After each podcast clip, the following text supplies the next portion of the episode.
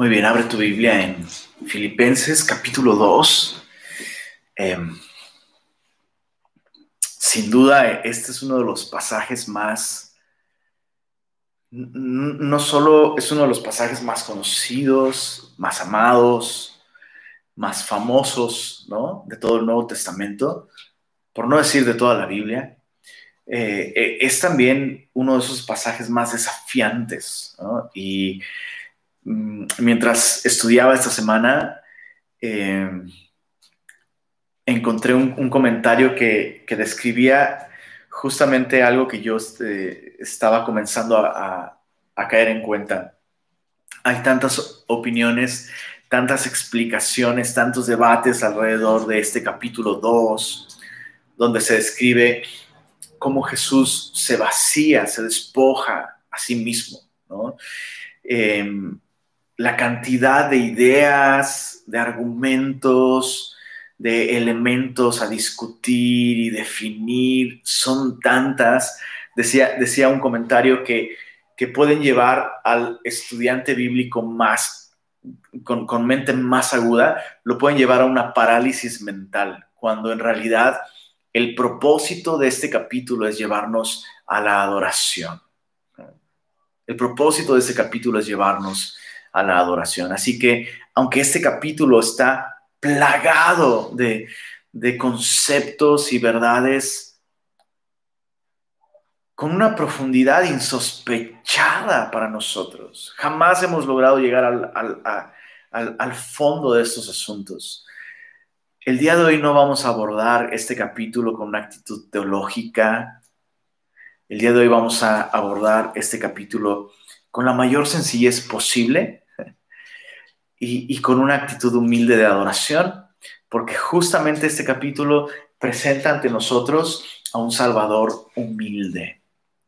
Recordemos que estamos en la carta a los filipenses, en la que el tema central, el hilo conductor es el gozo.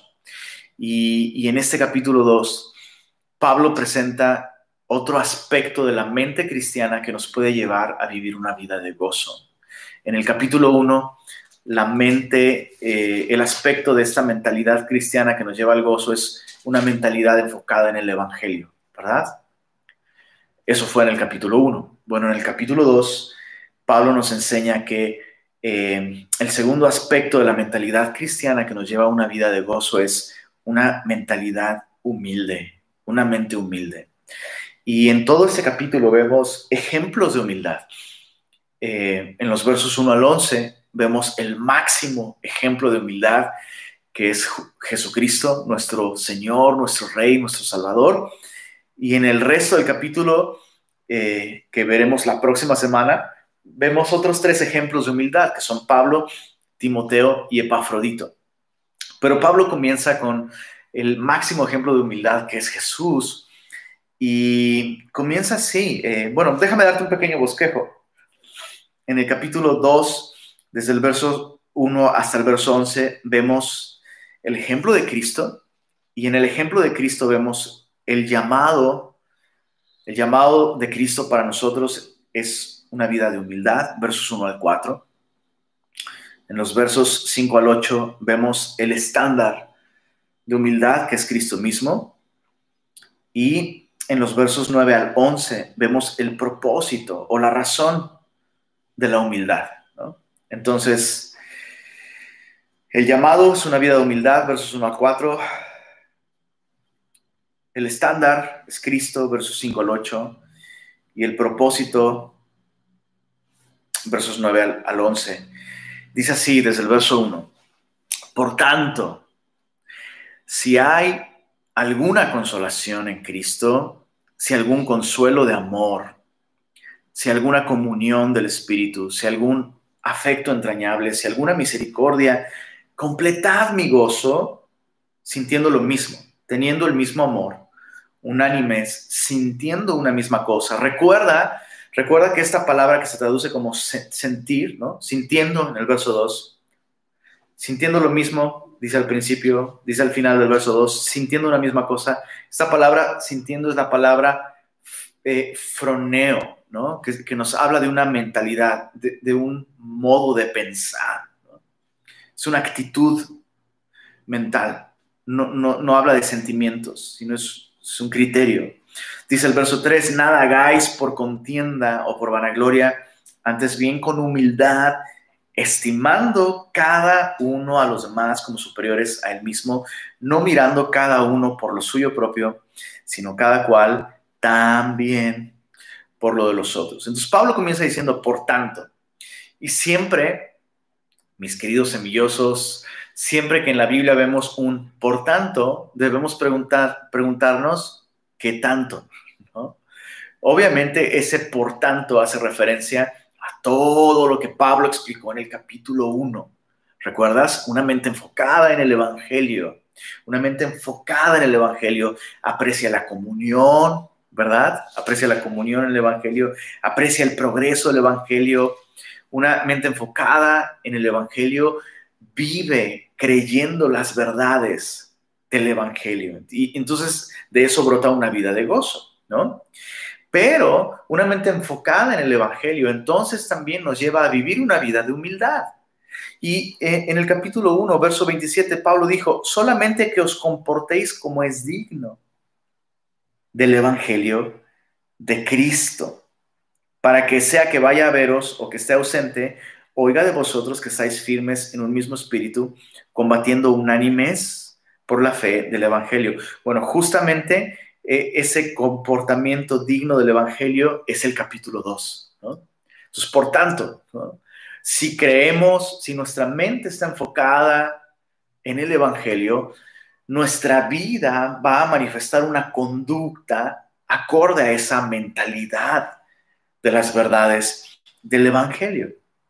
Entonces, eh, por eso es que, regresando al verso 1 del capítulo 2, por eso es que Pablo dice, por tanto, si hay alguna consolación en Cristo, si algún consuelo de amor, si, algún, si alguna comunión en el Espíritu, si algún afecto entrañable, si alguna misericordia, completad mi gozo, sintiendo lo mismo, teniendo el mismo amor, unánimes, sintiendo una misma cosa. Ese si hay alguna no es el si hay de la duda, sino es el sí de la afirmación.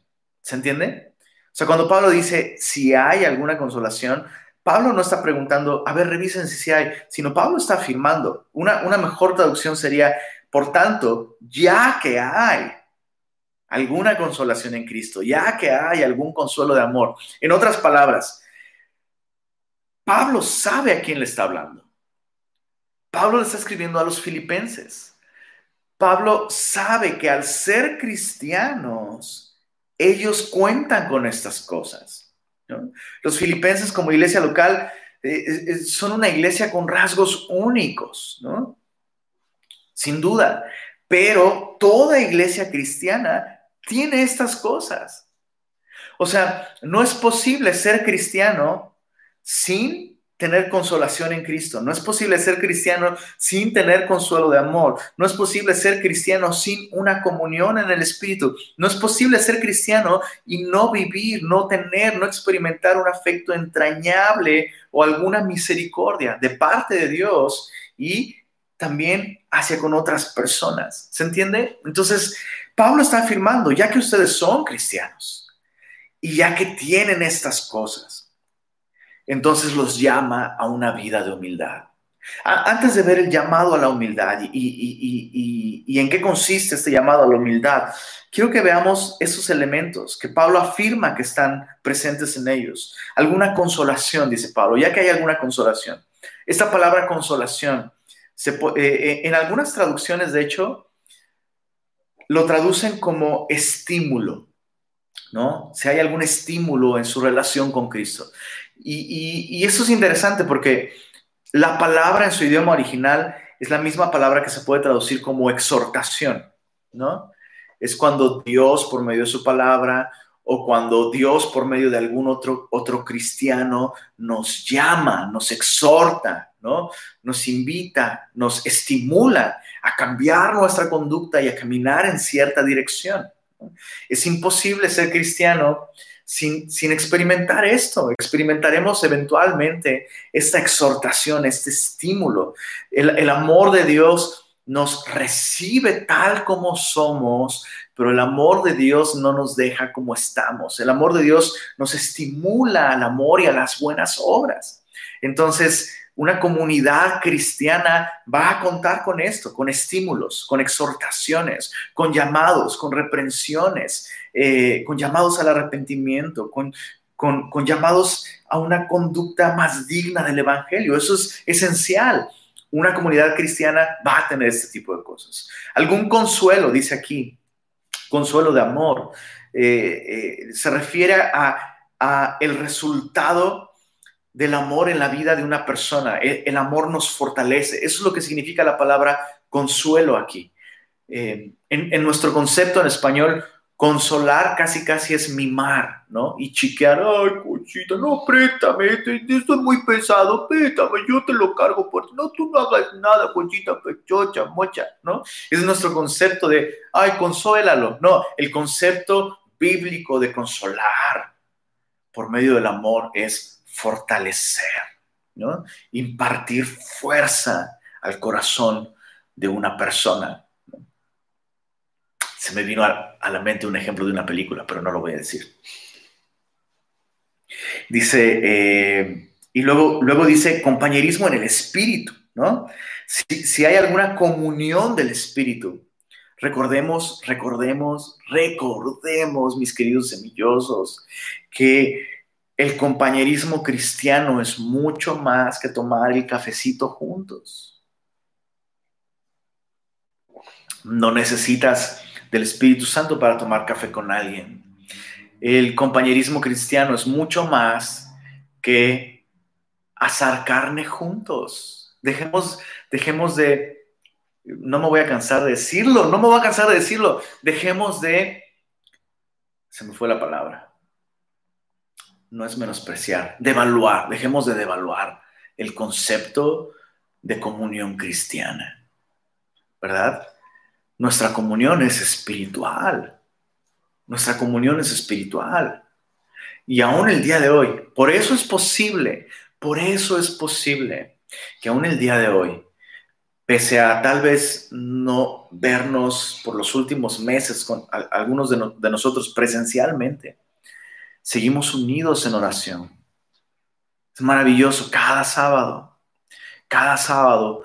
Es, maravilloso ver cómo seguimos perseverando en oración, cada miércoles al conectarnos, cada domingo al conectarnos, en los discipulados. ¿Cómo, cómo se puede explicar eso? Porque hay una comunión en el Espíritu, ¿no?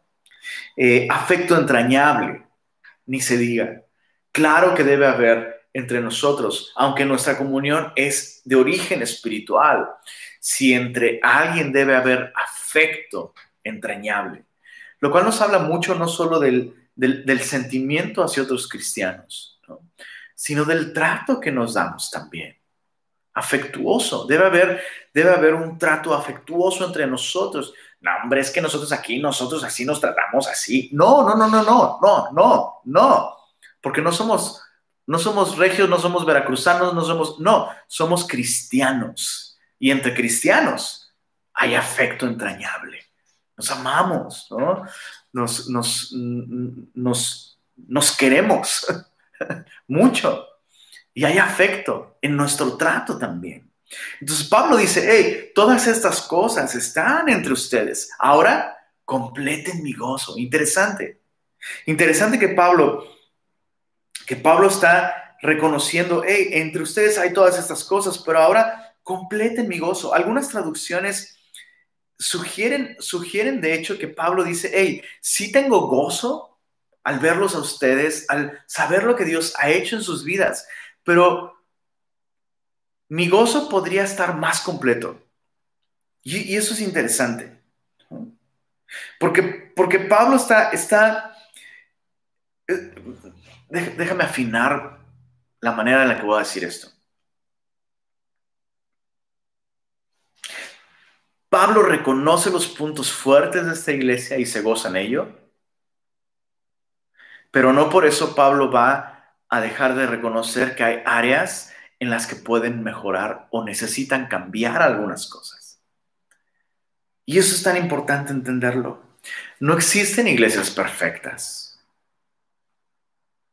La iglesia es perfecta a los ojos de Dios por su posición en Cristo, ¿verdad? Y un día Jesús va a presentar a su iglesia sin mancha, ni arruga, ni cosa semejante. Entonces, posicionalmente, la iglesia es una virgen pura ante los ojos del Señor. Posicionalmente, porque estamos vestidos con la justicia de Cristo. Pero en la práctica, aún Pablo reconoce que una iglesia como los filipenses, a quienes no reprende por ninguna cosa, eso es interesante, no hay ni una reprensión, han amado a Pablo, han luchado por el Evangelio, pero Pablo dice, hey, aún así mi gozo podría estar un poquito más completo. Y Pablo les ruega, completen mi gozo sintiendo lo mismo sintiendo lo mismo. ¿A qué se está refiriendo Pablo? Bueno, me llama mucho la atención y, bueno, al menos a mí me dio mucha risa. Como dices, bueno, esta iglesia es prácticamente una iglesia sin ninguna cosa que corregir por parte del apóstol, excepto un pequeño detalle, dos chicas. Hay dos mujeres. En el capítulo 4 dice, hermanos, míos, amados, deseados, gozo, corona mía, están, estén firmes en el Señor. Ruego a Evodia y a Sintique que sean de un mismo sentir en el Señor. Asimismo, te ruego también a ti, compañero fiel, que ayudes a estas que combatieron juntamente conmigo en el Evangelio, con Clemente también y los demás colaboradores míos, cuyos nombres están en el libro de la vida. Entonces, en una iglesia que está caminando perfecto, que son motivo de gozo para Pablo, ¿Cuál es, cuál es el arroz negrito? ¿No? Dos hermanitas. ¿Cómo te lo explico? Dos hermanitas. ¿Cómo te lo explico? Sintique y Evodia. Y. Ay, Dios mío, no, mejor no lo digo. Bueno, sí, sí lo voy a decir. Es. A mí me llama mucho la atención cómo con muchísima frecuencia las divisiones en las iglesias comienzan con alguna hermanita, con alguna chica, con alguna mujer.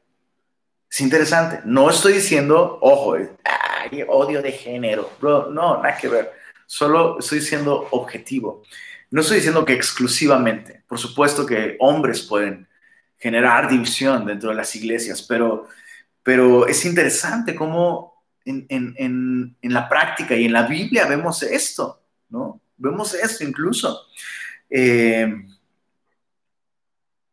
estas dos mujeres, pese, pese a ser compañeras de milicia que estuvieron súper involucradas en la obra evangelística. O sea, Pablo dice, hey, estas mujeres combatieron junto con nosotros, pero ahora están combatiendo entre ellas y están poniendo en riesgo la unidad dentro del cuerpo de Cristo. Escucha esto, ¿por qué? Porque dos mujeres que empiezan a discutir entre ellas, tarde o temprano, si no resuelven sus asuntos, si no resuelven sus asuntos, tarde o temprano lo que va a suceder es que estas dos mujeres van a empezar a tener personas que están de acuerdo con una, unas, y otras están de acuerdo con la otra y luego empiezan a dividirse en grupos y luego la iglesia termina dividida. Eso es terrible y esas cosas deben pararse desde el principio.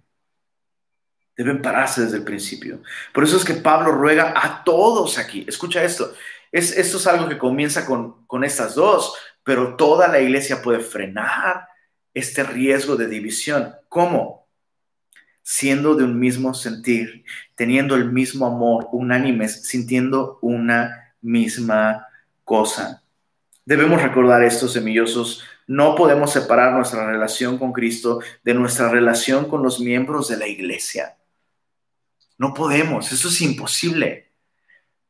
Yo no puedo decir como cristiano, yo estoy súper bien con el Señor, mi bronca nada más es con fulanito de tal. No, yo estoy bien con el Señor, mi bronca es con el pastor. Yo estoy bien con el Señor, mi bronca es con este brother o con esta hermana. Eh, eso, eso no es posible, simplemente no es posible. No puedo separar mi relación de Cristo de mi relación con los miembros de la iglesia. Entonces, si tú y yo estamos viviendo las verdades del capítulo 1 y nuestra mente está enfocada en el Evangelio, Como un resultado, viviremos las verdades del capítulo 2. Mi mente estará enfocada humildemente en otros. En cualquier iglesia donde tú vayas va a haber una síntica y una evodia. Cualquiera, cualquier iglesia a la que vayas va a tener alguna síntique y alguna evodia. Y escucha esto, aún más, déjame ir más profundo. Cualquiera de nosotros se puede volver una síntique y una evodia. La pregunta es, escucha esto, ¿de qué manera quieres que pase tu nombre a la eternidad? No sabemos qué pasó con Síntica y con Evodia. Sabemos que en algún momento sirvieron con Pablo, como Pablo lo dice en el capítulo 4, pero lo último que leemos en la Biblia de ellas es que pese a estar bien involucradas y sirviendo juntas, para el progreso del Evangelio. Ahora estaban divididas y poniendo en riesgo la unidad de la iglesia. No queremos ser, así como estas mujeres, se volvieron una fuga de gozo para la iglesia, para Pablo y para el Señor. No queremos ser un motivo por el cual otros pierdan el gozo en Cristo. No, queremos ser una razón de gozo y no una fuga de gozo para otros.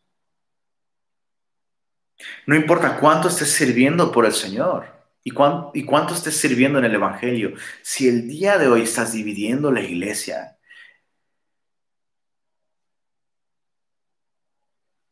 se pierde gozo. Se pierde gozo. Pablo llama a estas hermanas y a la iglesia entera a sentir lo mismo. Y, eh, recuerda, es, este concepto de sentir lo mismo, tener el mismo amor, unánime, sintiendo una misma cosa, no es un llamado a tener sentimientos de unidad, sino es un llamado a tener una disposición, una actitud, una actitud mental que está dispuesta a ceder derechos, a ceder el individualismo por el bien colectivo de la iglesia y de la causa de Cristo. Entonces, ¿cómo, ¿cómo funciona esto? Pablo dice, completen mi gozo, sintiendo lo mismo, teniendo el mismo amor, unánime, sintiendo una misma cosa. Y Pablo nos da en los versos 3 y 4 la clave de cómo luce, cómo luce cuando una persona tiene esta actitud dispuesta a la unidad, con un corazón humilde. ¿Cómo luce? Dice el verso 3, nada hagáis por contienda o vanagloria, antes bien con humildad, estimando cada uno a los demás como superiores a él mismo, no mirando cada uno por suyo propio, sino cada cual también por lo de los otros. Em, nada hagáis por contienda o por vanagloria. Pablo exhorta a los cristianos a erradicar estas dos actitudes y este es el rostro del orgullo, chicos. Pablo, Pablo nos muestra un perfil, una... Eh, eh, eh, mira, este es el Facebook del orgullo y entras al perfil y ves contienda y vanagloria. Es, es muy específico, es muy rastreable. Contienda significa rivalidad, incluso puede implicar facción, ¿no? el, comenzar a hacer partidos y empezar a reclutar. ¿Verdad que, ¿Verdad que yo tengo razón y verdad que él está mal o ella está mal? ¿Verdad que no es justo lo que eh, fulanito, sutanito, verdad que él y verdad que ella y verdad que yo y mira y, mira y él y también dice de ti esto y, lo, y, y empiezas a crear facción. Y hacer grupos que empiezan a atacarse unos, unos a otros. Y eso es terrible. Y Pablo dice, no hagan nada por contienda. Es rivalidad, es facción, incluso es competencia. A lo mejor no necesariamente pones a dos personas directamente en contra, pero la persona en su propio corazón está haciendo cosas por competencia. Me llama la atención porque en el capítulo 1 Pablo dijo, hay algunos que anuncian a Cristo por contención. Y Pablo dice, bueno, sea por lo que sea, Cristo es anunciado y yo me gozo en esto. No importa, a mí no me importa si ellos lo están haciendo por contención. Pues mientras prediquen a Cristo, yo me gozo en que Cristo es anunciado. Pero al hablar a los filipenses, Pablo les dice, mira, sí, No importa que prediquen a Cristo por contención o no, yo me gozo en eso, pero nosotros no debemos predicar a Cristo por contención. Entre nosotros. Y yo a ustedes, dice Pablo, yo a ustedes filipenses, no los no, no quiero saber que ustedes están haciendo cosa alguna por contención. No debe haber nada contencioso en nuestras decisiones, en nuestras acciones, en nuestro estilo de vida. No hagan nada por contención. No hagan nada por contención. Ni por vanagloria. Hacer las cosas por vanagloria es hacerlas para jactarnos de lo que hemos hecho la, vanagloria busca el reconocimiento o la gratitud de las cosas que hemos hecho. Entonces, chécate esto, chécate esto. Si nosotros estamos haciendo algo por contienda o por vanagloria, no estamos haciendo las cosas con humildad y no estamos teniendo esta mentalidad cristiana. La mentalidad cristiana va completamente en contra de la contienda o la vanagloria. Y dicho sea de paso, esa es la razón por la que muchos cristianos no tienen gozo. Viven en una competencia con otros, una competencia inútil con otros, comparándose con otros, buscando alcanzar lo que otros tienen.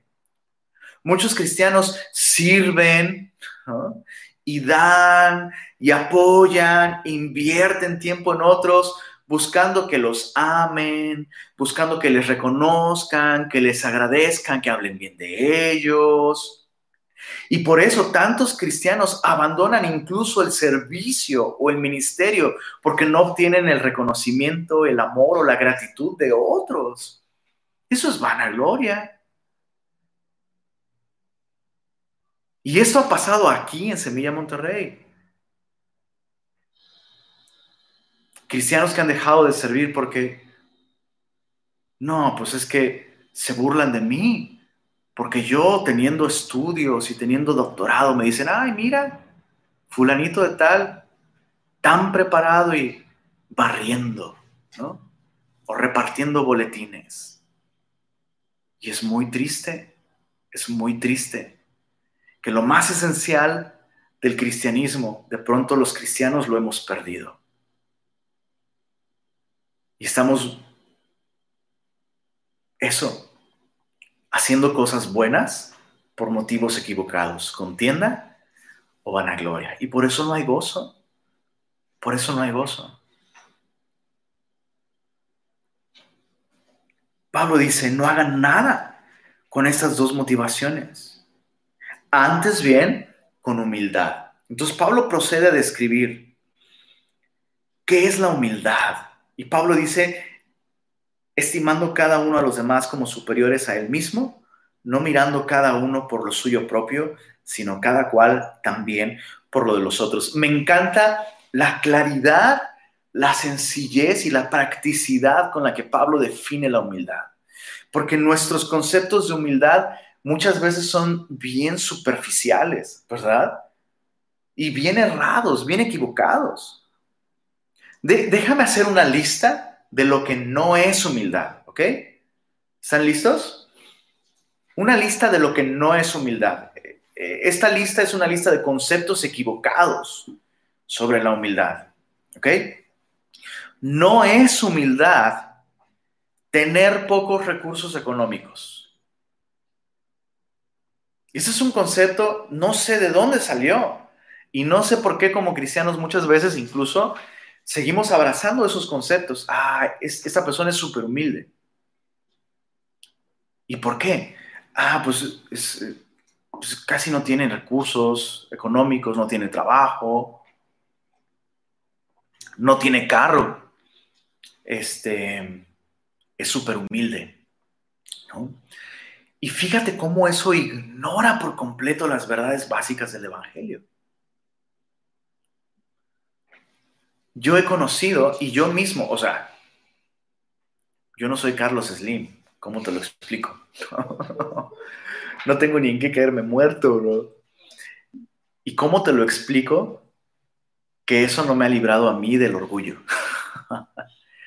Y también he conocido personas con menos recursos económicos que yo y con un orgullo que bueno, nombre. No, no, no, no, no, no. En serio. Pero, pero esa idea, fíjate, fíjate, o sea, espero que lo logres ver. Esa idea de tener pocos recursos económicos te hace humilde. O sea, no, no, está tan lejos de ese disparate que se ha dicho el día de hoy, ¿no? De, ah, este, eh, los pobres son buenos, los ricos son malos. Y ahí va toda una borregada de cristianos creyendo esos discursos políticos, ignorando las verdades básicas del Evangelio. O sea, si eso fuera cierto y ser pobre te hace humilde, pues la solución entonces es ser ricos. ¿no? Es, un disparate. Es un disparate. Tener pocos recursos económicos no te hace humilde. Otro concepto equivocado. Esto no es humildad. Tener poca autoestima. Mira, no, este cuate, no, es súper humilde, mira, es súper humilde. No, le hablas, no te contesta, porque es que tiene poca autoestima, lo invitas, ándale, pásale, sí, no, no, yo no, es súper humilde. Eso no, eso no es humildad. Muchas veces, escucha esto, lo que, lo que supuestamente llamamos baja autoestima, ¿no? o timidez o pena. Esa persona, ay, es rete humilde, mira, es bien tímida, ni, prende su cámara en el Zoom, mira, es re tímida, ¿no? Muchas veces lo, lo que llamamos timidez o poca o baja autoestima es orgullo. Es orgullo. Porque lo único que sucede es que estás llamando más la atención a ti mismo. Es, lo que en mi rancho le llamamos, se tira al piso para que lo levanten. Se cotiza. Mira, se cotiza. Ah, ya, ándale, ven con nosotros. Ándale, ven aquí, siéntate. Y es, no, es que yo tengo poca autoestima, soy súper humilde, soy, me da pena. si te diera pena, pues aceptarías la invitación y te mezclas y pasas desapercibido, pero estás haciendo que una situación gire completamente alrededor de ti. Ojo, Saúl, el rey Saúl, ¿se acuerdan? El rey Saúl, me llama mucho la atención esto. Puedes leerlo, puedes investigarlo por tu cuenta, vas a descubrir que esto es cierto. El rey Saúl, el profeta Samuel ya le dijo, tú vas a ser el próximo rey de Israel. Dios derramó su espíritu sobre Saúl, su corazón fue mudado como en el corazón de otro hombre, profetizó, y, en el nombramiento oficial, el profeta Samuel reúne a todo el pueblo de Israel para ungir públicamente al rey, echan las suertes para demostrar que Samuel no está controlando el, el, evento, no hay mano negra, ¿no? Echaron las suertes, eh, como dice la Biblia, la suerte se echa en el regazo, pero de Jehová es la decisión de ella. Eso es lo que se creía en el Antiguo Testamento. No había el Espíritu Santo como el día de hoy morando en nosotros. Entonces, para demostrar que Dios es quien escogió a esta persona y, y echan las suertes, se escoge la tribu de Benjamín, la familia de Saúl, y se escoge a Saúl, y entonces Saúl pasa al frente, Saúl, ven, y Saúl ya sabía que Dios lo había escogido, ¿ok? Y Saúl ya había dicho, pues sí, va, yo lo que Dios diga. Y entonces, Saúl, ven, te vamos a ungir rey. Ay, no, es que me da pena. Se escondió, el vato se escondió. No, mejor me escondo porque sé que me van a llamar. Entonces, mejor me escondo. Y entonces consultan a Jehová, Señor, eh, Saúl vino, sí, está ahí escondido detrás del bagaje. Entonces lo llevan, ¿no? Y, lo traen. Entonces, fíjate, Saúl, ay, qué humilde el rey Saúl. No, un orgulloso. Era un orgulloso, impuso su voluntad, se promovió a sí mismo, sintió celos. Fíjate, se anda escondiendo cuando lo llaman para ungirlo rey. Y después cuando cantan, Saúl hirió a sus mil y David hirió a sus diez miles, empezó, a sentir celos de David. Era un orgulloso.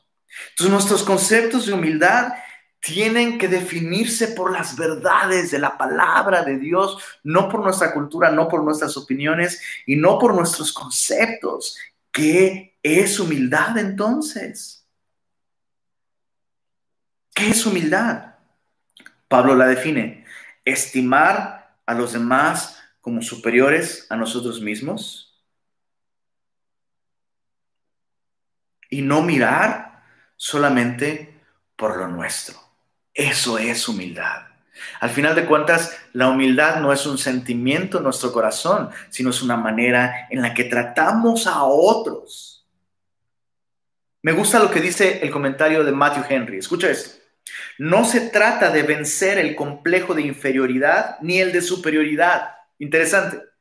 No se trata de, vencer el concepto de el complejo de inferioridad ni de superioridad, sino de prestar respeto, consideración y honor a los demás sin requerir para nosotros ese honor, ese respeto y esa consideración. ¡Pum! Más claro ni el agua.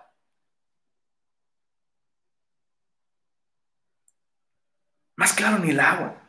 Entonces, chécate, el humilde no es aquel que principalmente piensa bien de sí mismo, ni, ni siquiera es ten un concepto correcto de ti mismo, conócete a ti mismo. ¿no? Mucha gente, mucha gente allá afuera, gente no cristiana, emprende un viaje para encontrarse consigo mismo. Y siempre que escucho eso es como, bro, aquí estás.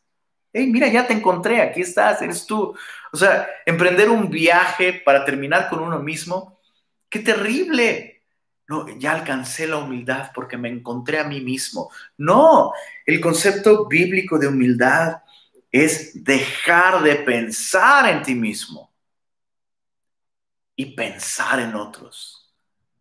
Y eso es justamente lo que ahora Pablo va a describir. Bueno, eso es el llamado, versos 1 al 4, llamado a la humildad. Pablo define la humildad en términos prácticos, pero ahora, pero ahora nos muestra el ejemplo en la persona de Cristo. Versos 5 al 8, dice así, haya pues en vosotros ese sentir, una vez más, esta palabra sentir, froneo, eh, nos habla de mentalidad.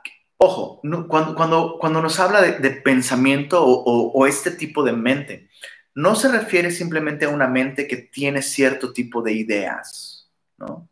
O, simplemente el acto de pensar, ay, debo tener pensamientos humildes, debo tener pensamientos humildes. No, no, se, se refiere se refiere a un criterio, se, refiere a una forma en la que nuestra mente percibe la realidad y procesa las cosas. Entonces, no se trata de pensamientos humildes, pensamientos humildes vengan a mí. Yo, debo ser un siervo, yo debo ser un siervo, yo debo ser un siervo, debo estimarlo superior a mí, debo No, eso es como su, sugestión mental. Pablo no está hablando de sugestionarte mentalmente y repetir, repite, repite, estimar a los demás como superiores a mí mismo. No, Pablo se refiere a que acepto esta realidad. se refiere a una, una actitud dispuesta como un resultado de aceptar esta realidad. ¿Cuál realidad? Yo no soy el centro del universo. Yo no soy la persona más importante en este país, ni en esta familia, ni en esta iglesia lo más importante no es mi vida. Yo no soy Dios. El universo no gira alrededor de mí. A eso se refiere. Haya pues en ustedes esta actitud, este sentir que hubo también en Cristo Jesús. El cual, chécate esto. Ay, Dios mío siendo en forma de Dios, no estimó el ser igual a Dios como cosa a que aferrarse. Interesante porque Pablo está hablando de, esta actitud mental que nos lleva a un sistema de valores, ¿no? La actitud mental del orgulloso se coloca a sí mismo en el punto más importante. Yo, mi tiempo es lo que más importa, mi comodidad es lo que más importa, mis sueños es lo que más importa, eh, mi éxito, etcétera, etcétera, ¿no? Eso es lo que hace el orgulloso. Pero cuando tenemos una mente humilde, nuestro sistema de valores cambia. Y entonces, ahora yo estimo a los demás como superiores a mí mismo. Ojo, eso no me va a llevar a una actitud servilista, porque el servilismo tampoco es humildad. No, ¿cómo voy a corregirle? No, va a dejar de amarme. Voy a hacer todo para agradarte a ti. No, no, no, no, no. No. Escucha esto. Jesús, Jesús es el siervo de la humanidad por excelencia. Pero Jesús no era siervo de una persona en particular. Jesús era siervo de la humanidad. Jesús vino a servir a la humanidad. Sirvió a personas específicas, pero Jesús no era el tapete de nadie. Ojo, aún su sufrimiento y su humillación estaban sujetos a la voluntad perfecta de Dios para gloria de Dios. Eso es muy importante entenderlo. Y entonces bajo esta voluntad perfecta de Dios, Jesús, siendo Dios mismo, Jesús, siendo Dios mismo, no estimó su posición, no estimó sus privilegios, no estimó sus derechos, sus atributos, como cosas a las cuales aferrarse. Se despojó se vació. Y eso es lo que permitió. Eso es lo que hizo posible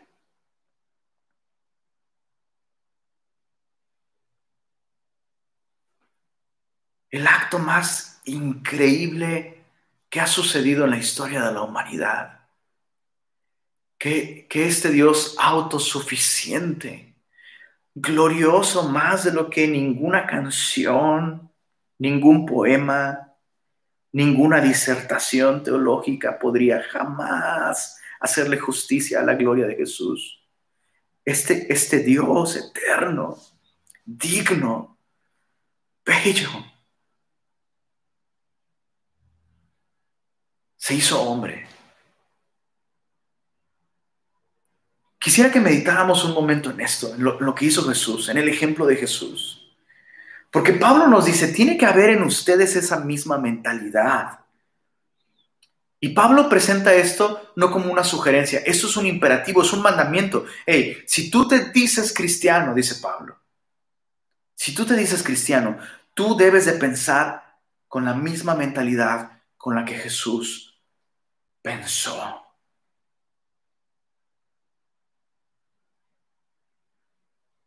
¿Cómo pudo Jesús vivir? Escucha esto.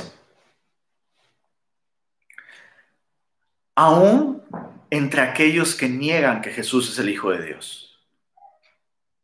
La, Biblia es muy clara. Jesús es Dios. Punto. Jesús es Dios, hecho carne. Pero aún entre aquellos que niegan que Jesús es el Hijo de Dios. La vida de Jesús ejerce una atracción, una fascinación sin par. Aún personas como Napoleón estaban fascinadas con la figura, el carácter, la obra, la vida de Cristo. Entonces Pablo está a punto de describir Escucha esto, Pablo está a punto de describir cómo luce una vida, la vida de una persona que tiene esta mentalidad humilde. Los teólogos le llaman a esta porción la kenosis. Kenosis es una palabra en griego que justamente es el término que Pablo usa para describir cuando Jesús se despojó. Es, es, el vaciamiento de Jesús. Jesús se despojó, se vació a sí mismo. ¿Cómo pudo Jesús vivir una vida tan asombrosa, tan perfecta, tan pura, tan hermosa, tan humilde? La vida de Jesús fue posible por su mentalidad, por su modo de pensar. Ojo, todo lo que Jesús hizo, absolutamente todo lo que Jesús hizo, lo hizo como hombre. Y eso es impresionante. O sea, no pensemos que Ah, pues claro que Jesús pudo vivir ese tipo de vida porque Jesús, pues Jesús es Dios. Listo. Claro que Jesús es Dios, pero Jesús no echó mano de sus atributos divinos para vivir esta vida perfecta. Escucha esto. De hecho, de hecho, la vida de Jesús consistió en despojarse de sus privilegios, sus recursos y sus atributos divinos. Cada vez que Jesús echó mano de algún atributo divino, como por ejemplo perdonar pecados, ¿no?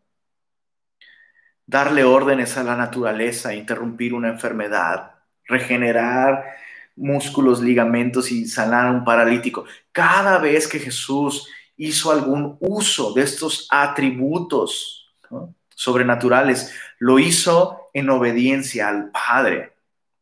Lo que quiero decir con todo esto, y esto es asombroso, pero por favor medita esto, medita esto. Lo que quiero decir con, con todo esto es que la vida que Jesús vivió es exactamente la misma vida que cualquier cristiano podría vivir, gracias a que el Espíritu de Cristo el día de hoy mora en nosotros.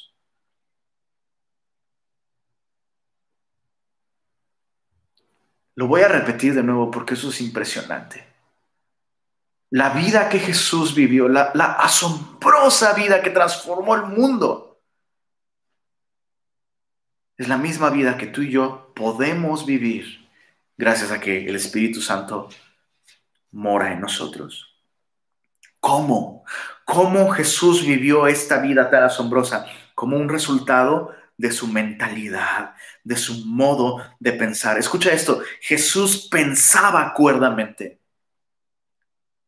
Todos los seres humanos que han vivido en el mundo, desde Adán, en el momento en el que Adán pecó, desde entonces hasta ahora, todos los seres humanos nacemos con un problema en nuestro corazón que nos lleva a pensar de un modo defectuoso. Cualquier otro modo de pensar que no se acople al modo de pensar de Jesús es demencia, locura, enfermedad mental. Estamos enfermos mentalmente. Cuando actuamos con orgullo, con egoísmo, Estamos locos. Cuando actuamos como el centro del universo es, es locura. ¿Has visto a un enfermo mental que está completamente desconectado de la realidad? ¿no? no sé, ¿has visto alguna persona completamente desnuda en la calle, completamente descuidado y yo soy el rey del universo. Y, si has visto una persona así, en, ese completo de valle, es una desgracia. Es una desgracia. Escucha esto. Cuando nosotros no nos acoplamos a este modo de pensar de Jesús, cuando nos aferramos a nuestros derechos, es que me hizo, es que yo no me merezco, y es que él no sabe quién, y no sabes con quién te estás metiendo, ¿no? Me, llama la atención como a veces, incluso para nuestro propio daño. Personas con problemas económicos muy severos se siguen metiendo en problemas económicos, comprando cosas que no pueden darse lujo, porque yo me merezco esto. ¿Qué nos merecemos? Cuando pensamos de esa manera estamos fuera de, la realidad. Haya en vosotros este sentir, esta mente que hubo también en Cristo Jesús. Leamos, el cual siendo en forma de Dios, no estimó el ser igual a Dios como cosa que aferrarse, sino que se despojó, se derramó, se abatió, se vació a sí mismo, tomando voluntariamente, activamente insistentemente, forma de siervo, hecho semejante a los hombres, y estando en la condición de hombre, se humilló a sí mismo. Escucha esto, a Jesús no lo humillaron.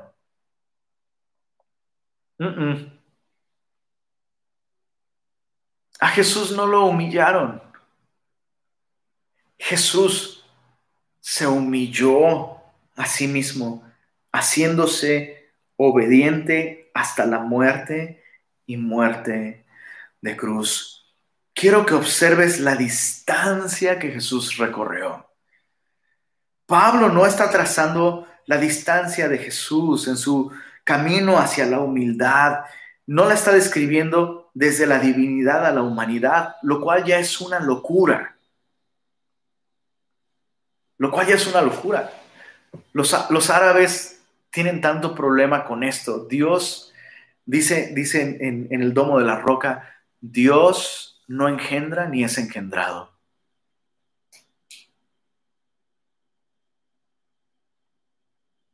Dios no engendra ni es engendrado. Y por supuesto, en su, en su mente ellos piensan que, que cuando el cristiano dice que Dios se hizo carne y que Jesús es el Hijo de Dios, en su mente está una unión sexual entre Dios y su esposa, ¿no?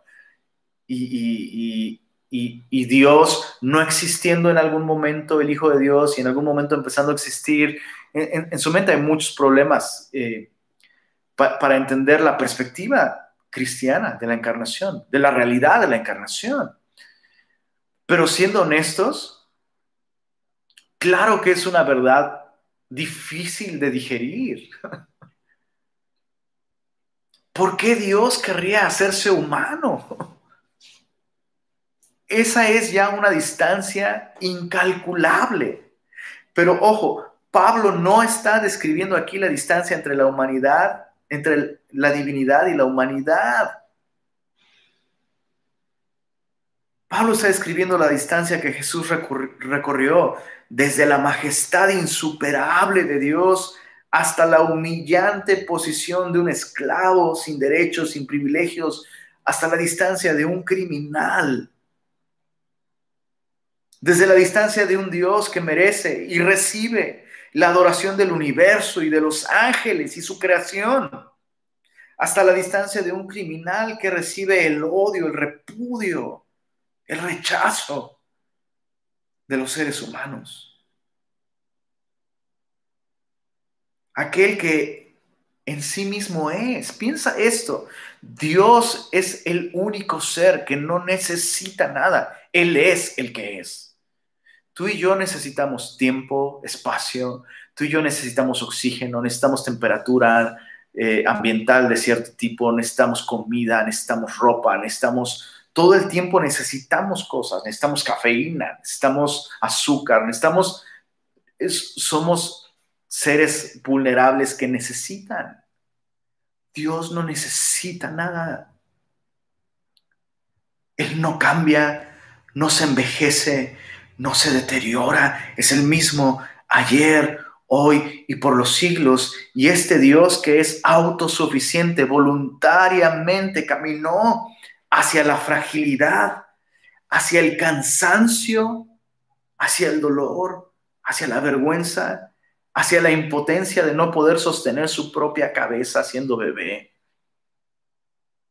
hacia, la impotencia de no poder respirar y sostener su, su cabeza al estar clavado en una cruz. ¿Qué necesidad tenía este Dios autosuficiente, de colocarse en la posición más vulnerable, necesitada, dolorosa.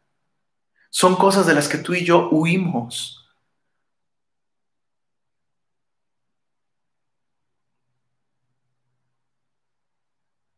Por eso vivimos vidas centradas en nosotros mismos. Ay, ya estoy muy cansado. Ay, no, qué vergüenza. Ay, no, qué pena hacer esto. Y el Hijo de Dios caminó desde la máxima gloria, voluntariamente caminando hacia el cansancio, hacia el hambre, la incomodidad, el rechazo, aquel que no tiene principio de días ni fin de días.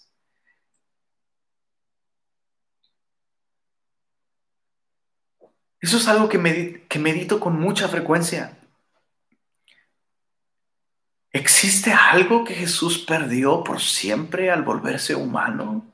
No estoy diciendo que Él dejó de ser Dios, por supuesto, pero ¿quién cambiaría? Escucha esto, ¿quién cambiaría ese estado esa condición en la que puedes estar en todo lugar, en todo, literalmente omnipresente, no limitado a un cuerpo, siendo espíritu.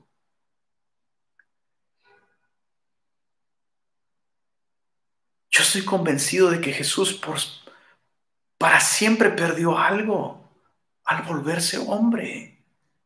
Y la Biblia describe en el libro de Apocalipsis a Jesús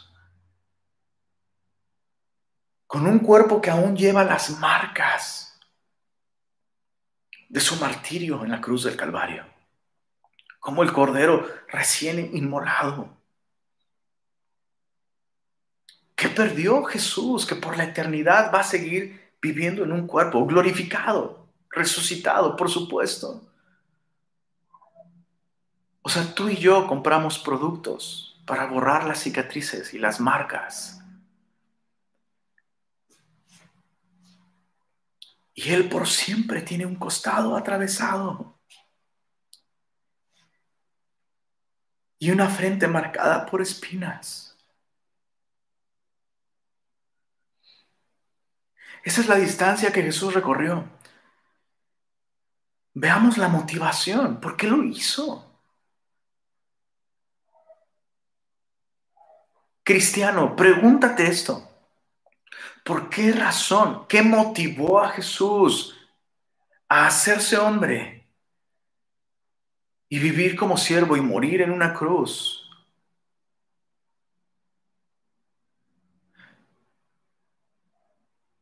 Y si contestaste de inmediato, Jesús murió para pagar mis pecados y darme vida eterna, no escuchaste la pregunta correctamente. No estás contemplando lo que sucedió.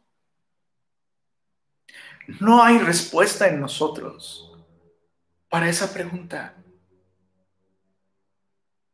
Entre más leo Filipenses 2, menos veo al hombre como la razón por la que Jesús hizo todo esto. Ojo, no estoy diciendo que Jesús no nos amara. Y no estoy diciendo que una de las razones por las que Jesús se despojó y murió en una cruz es para ofrecernos vida eterna. Claro que esa es una de las razones. Escucha esto.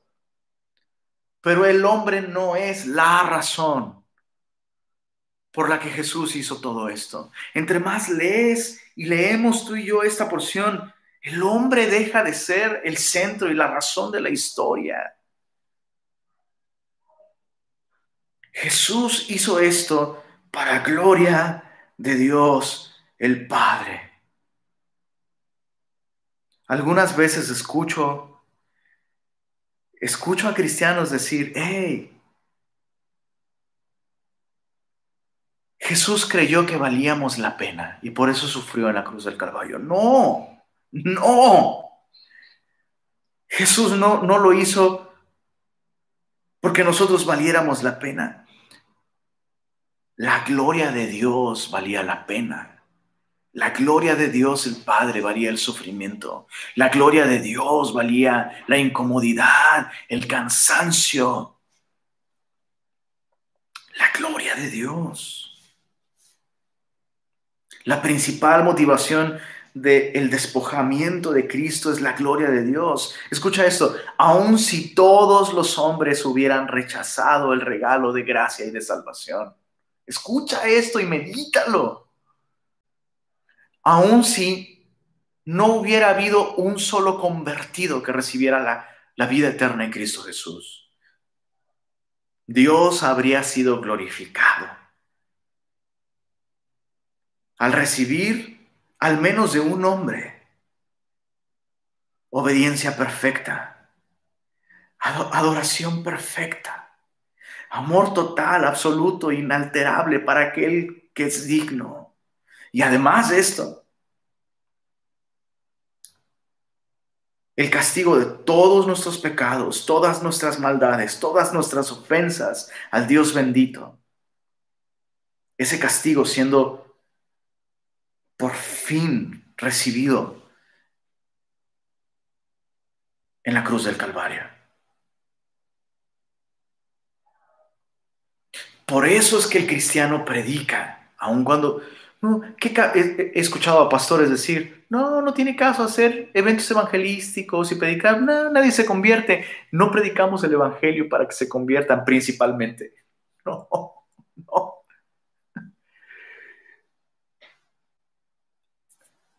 A veces me han, preguntado, oye, cuando haces llamados en la iglesia, ¿cómo? me sorprende la fe que tienes para, para esperar y hacer el llamado. No, a mí me daría pena. Es como, hey, hago esa oferta porque Dios lleva haciendo esa oferta por dos mil años. Y aún si ni una mano se levanta, Dios es digno, Jesús es digno de que prediquemos y anunciemos. Entonces Jesús no hizo esto principalmente por nosotros. No tiene sentido. Piénsalo no tiene sentido. Nosotros no valemos la pena.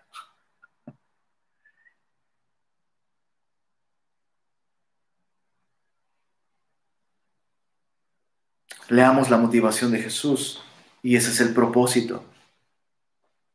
Dice el verso 9, el propósito de este llamado a la humildad ya vimos la definición de este llamado en los versos 1 al 4. Ya vimos el ejemplo, versos 5 al 8. Jesús, la distancia que recorrió, su motivación fue la gloria de Dios.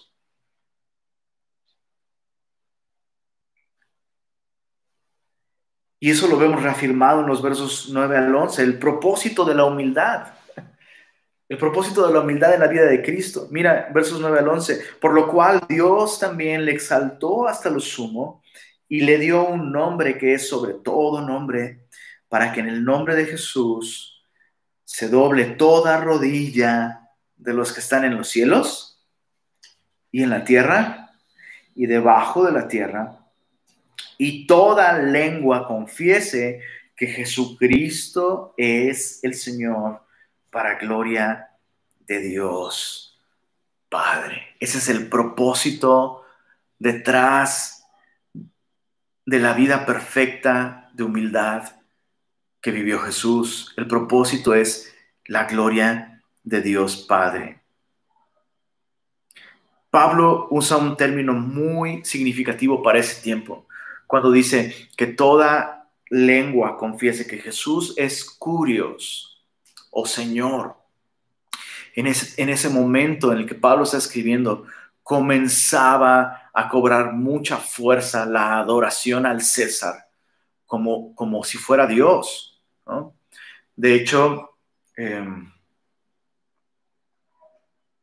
justamente Nerón, que es el César, el César al que apeló Pablo y que Pablo estaba esperando su audiencia con César, César Nerón. La historia de Nerón es súper interesante porque realmente fue un buen gobernante en sus inicios y todo parece indicar, escucha esto, hablando de esta mentalidad, ¿no? Y que la mente humilde es, la mente de Cristo es la mente más sana, más cuerda. Eh, y pensar de un modo distinto es locura. Nerón perdió la cabeza completamente y las fechas cuadran muy bien después de su, después de su entrevista con, con Pablo, donde Pablo seguramente invitó a César a reconocer a Jesús como el Señor. Después de estar expuesto al Evangelio, de estudiar las afirmaciones de la fe cristiana que Pablo representaba, y después de rechazarlas, César Nerón perdió por completo la cabeza se volvió loco. Se volvió loco. Y justamente a partir de, este juicio de Pablo es que César comenzó a perseguir a los cristianos. Y se les castigaba si no ofrecían incienso y decían, el César es Señor. Porque César Nerón sabía que los cristianos solo reconocían el señorío de una persona. Y esa persona es Jesús.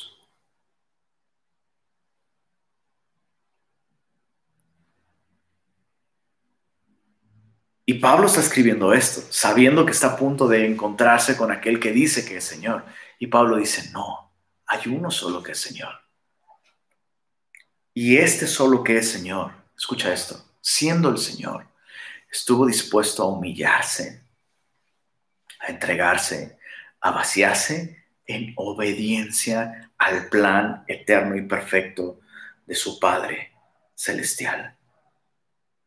Hay algunas implicaciones prácticas para nosotros en, estos versículos que acabamos de leer.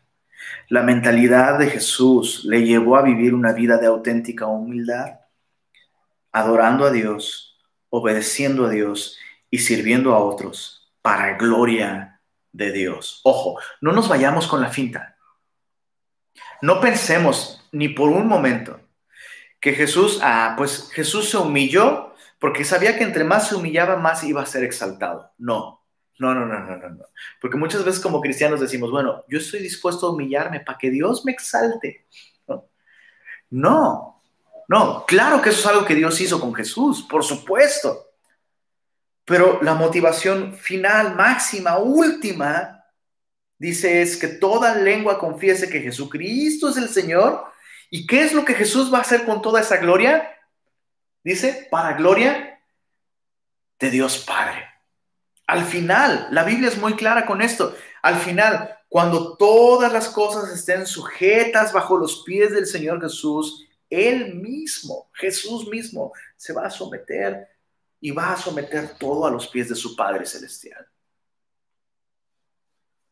Entonces, tres puntos muy importantes. La mentalidad de Jesús le llevó a vivir una vida de auténtica humildad. Número uno, adorando a Dios. Escucha esto. No existe adoración sin humildad. Y no existe humildad sin adoración. La verdadera humildad nos va a llevar a vivir para la gloria de Dios. La verdadera humildad nos va a llevar a vivir buscando que Dios sea glorificado, que Cristo sea magnificado y anunciado, porque en esto el Padre recibirá la gloria que es suya.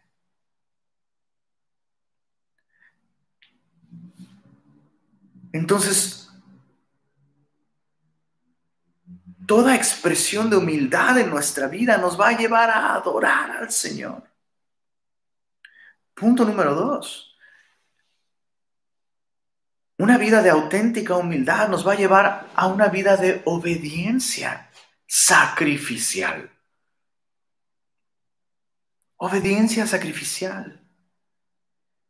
Jesús, dice la Biblia, se humilló a sí mismo haciéndose obediente hasta la muerte y muerte de cruz.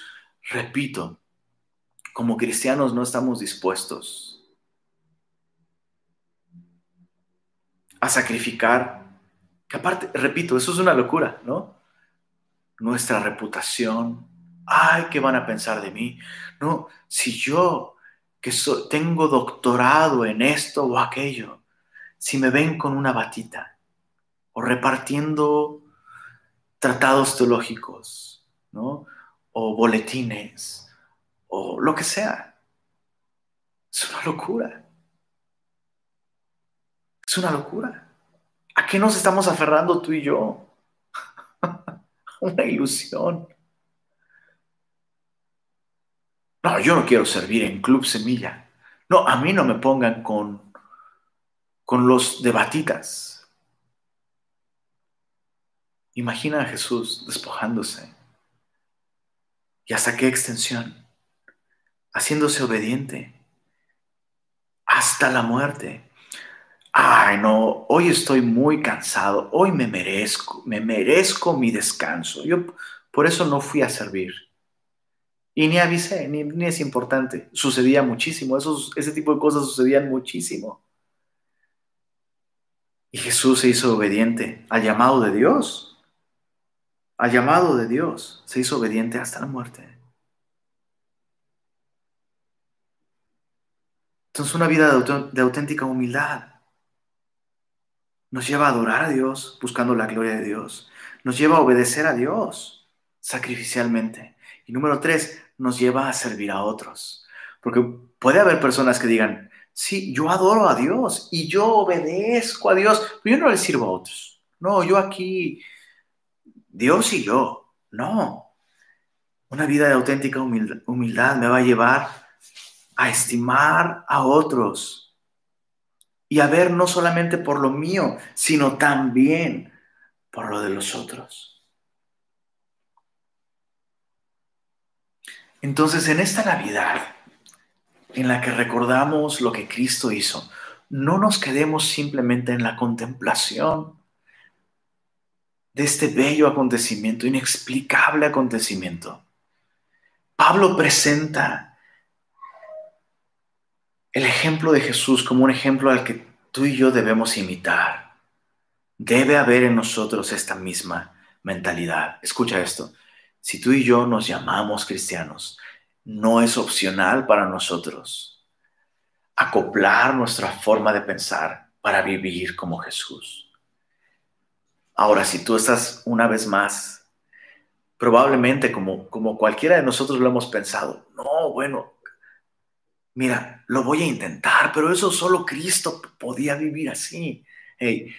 Pablo mismo se va a poner como ejemplo y Pablo va a poner otros dos ejemplos de que es posible vivir una vida de humildad como la que Cristo vivió y eso lo veremos la próxima semana. Pero antes de, antes de despedirnos, si tú estás escuchando esto el día de hoy y dices, eso es una locura, precisamente por eso yo no quiero ser cristiano. No, porque pues ser cristiano significa, no, pues perder y, despojarme. No, si me vuelvo cristiano, Dios me va a despojar de todo. Escucha esto. Escucha esto. Jesús vino en total, en total humildad al mundo, no para despojarte a ti, ni para despojarnos a nosotros. Jesús vino en total humildad despojándose para vestirnos a nosotros de su justicia, de su perfección, para darnos vida eterna. Esa es justamente la razón por la que el cristiano puede, es libre para soltar, soltar cosas que al final de cuentas todos los hombres van a perder. Por eso, por eso el cristiano puede vivir una vida en la que se despoja de sus pertenencias, de su tiempo para servir a otros, se despoja de su orgullo, se despoja de los títulos, cosas que cuando mueres, todas ellas las vas a perder, las pierdes. Cristo no vino al mundo para despojarte a ti. Muchos, muchos Muchos piensan eso y rechazan el cristianismo por eso, porque piensan, si me vuelvo cristiano voy a perder, voy a perder mi diversión, voy a perder mi felicidad. Escucha esto, justamente el mensaje de esta carta es que es posible encontrar un gozo inefable, indescriptible, incomparable al vivir de esta manera. ¿Por qué? Porque para nosotros el vivir es Cristo, el morir es ganancia. ¿Cómo es esto posible? Porque Cristo, la historia que has escuchado cada Navidad, cada diciembre, la historia que has escuchado, que Jesús vino y nació en un humilde pesebre y vivió una vida así como ese bebé puro, perfecto, así vivió sin pecar hasta el día en que murió en la cruz. Esa historia, esa historia es una invitación para que tú recibas de las manos de este bebé que se vació por completo de su majestad, recibas su pureza, su perfección, recibas vida eterna, recibas perdón de pecados. Ese mismo bebé perfecto, puro, inocente, justo, que nació y fue acostado en un pesebre es el mismo, esa misma pureza, esa misma perfección fue destruida, humillada, castigada en una cruz, cargando tus pecados, mis pecados. Jesús no vino para despojarte, Jesús vino despojándose para vestirte de una justicia perfecta que te puede dar una relación con Dios, una vida eterna. Si tú el día de hoy respondes a esta invitación de reconocer, reconocer que has pecado, te arrepientes de tus pecados y pones tu confianza en Jesús y recibes la vida que Él te ofrece, Él te da vida eterna. Todos tus pecados pueden ser perdonados si el día de hoy tú confías en Jesús. Así que yo quiero terminar el día de hoy invitándote a confiar en Jesús, invitándote a darle, invitando, invitándote a darle a Él en tu vida el lugar que le corresponde. Él es Señor. Él es Señor. Recibe su perdón, recibe su gracia. Señor, gracias por este tiempo en el que nos has permitido meditar en lo que tú hiciste por nosotros. No deja de asombrarnos, Señor, que te hayas despojado de todo para vestirnos de tu justicia, siendo tú el único Hijo de Dios. Cargaste nuestro pecado en la cruz para que nosotros podamos ser tratados como hijos de Dios. Gracias, Señor a aquellos que el día de hoy están tomando una decisión para rendirte sus vidas, Señor, y para recibir tu perdón y tu gracia. Te pedimos que les llenes de tu Espíritu Santo, que tu propio Espíritu pueda morar en ellos y darles testimonio y darles el gozo de tu salvación, darles testimonio de que ahora son tus hijos, Señor. Llénalos de ti, Señor. Dales la paz que viene al recibirte a ti, Señor. Y a todos aquellos que ya hemos creído en ti, que ya hemos confiado en ti.